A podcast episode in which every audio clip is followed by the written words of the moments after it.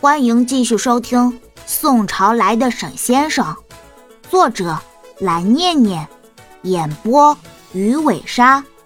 偷偷告诉你，全集免费哦。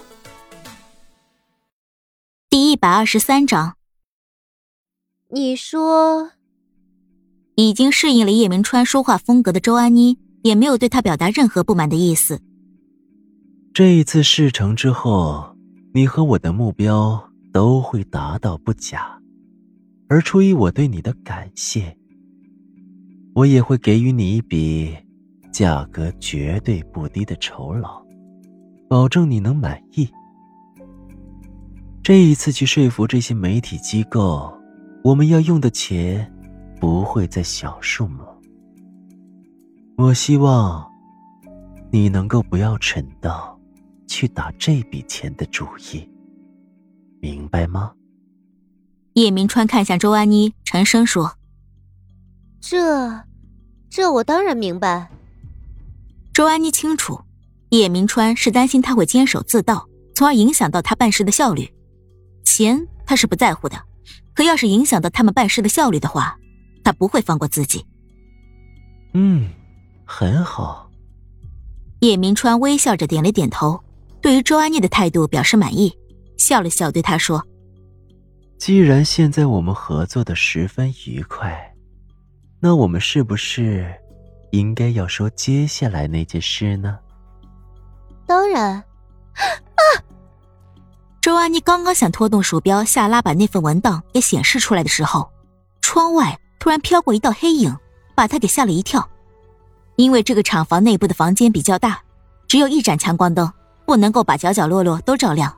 旁边突然有道黑影经过，周安妮当然被吓到，用了还算比较快的速度缓过来，惊疑不定的看向叶明川说：“外面有其他人在吗？”“是，他是我的手下，今天刚刚到。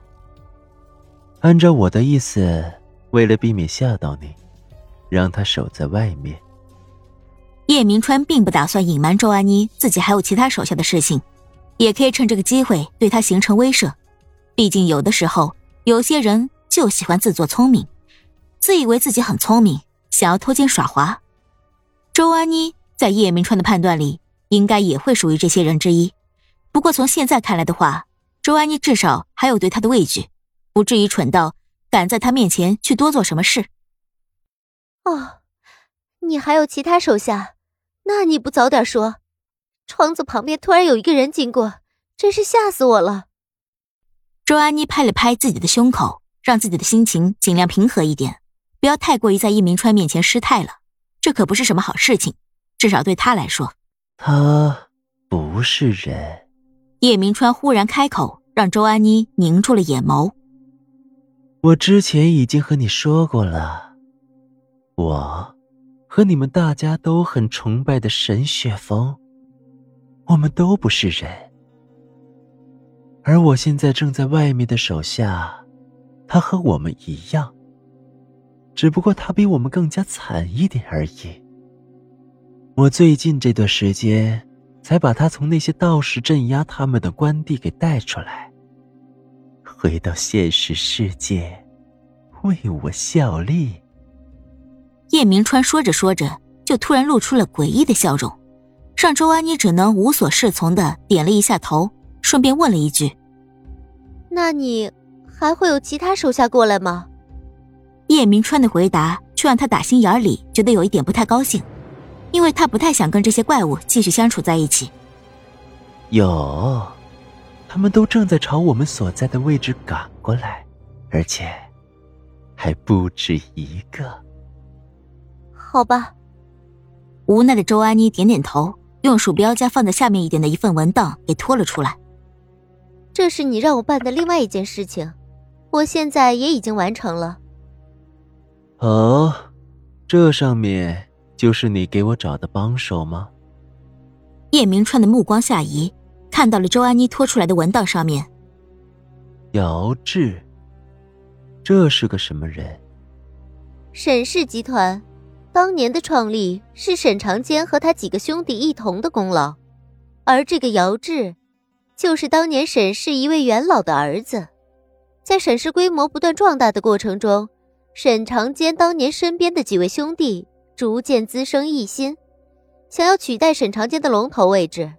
被手段更加狠辣的沈长坚，以更高一筹的计谋，给一个一个的赶出了沈氏。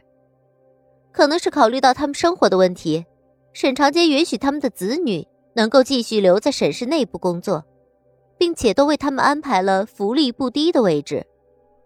周安妮简单的用言语介绍了他们所有人之后，用手指了指一份摆在他们面前的图片清单，说：“这上面现在的所有人，都是当年被沈长简赶出公司的这些元老的后人。”这我明白。叶明川当然能够理解周安妮所说的内容，这等同于他以前所在的时代，开国君主为了保障太子能够顺利继位，而将手握大权的功臣们通通诛杀。无论他们忠心与否，只要你这个人继续存在，就有可能会威胁到他们孩子的地位，所以你不会被，也不可能被允许存在，这一点是毋庸置疑的。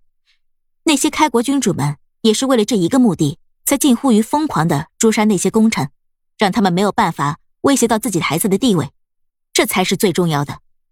而沈长坑做的事也是这样，他也能够理解为什么周安妮会向他推荐这些人了。这些人啊，可都是和沈长坑父子有着世仇的人。可以毫无疑问的说，如果这座城市里谁最想要沈长坑父子死，那么一定就是他们。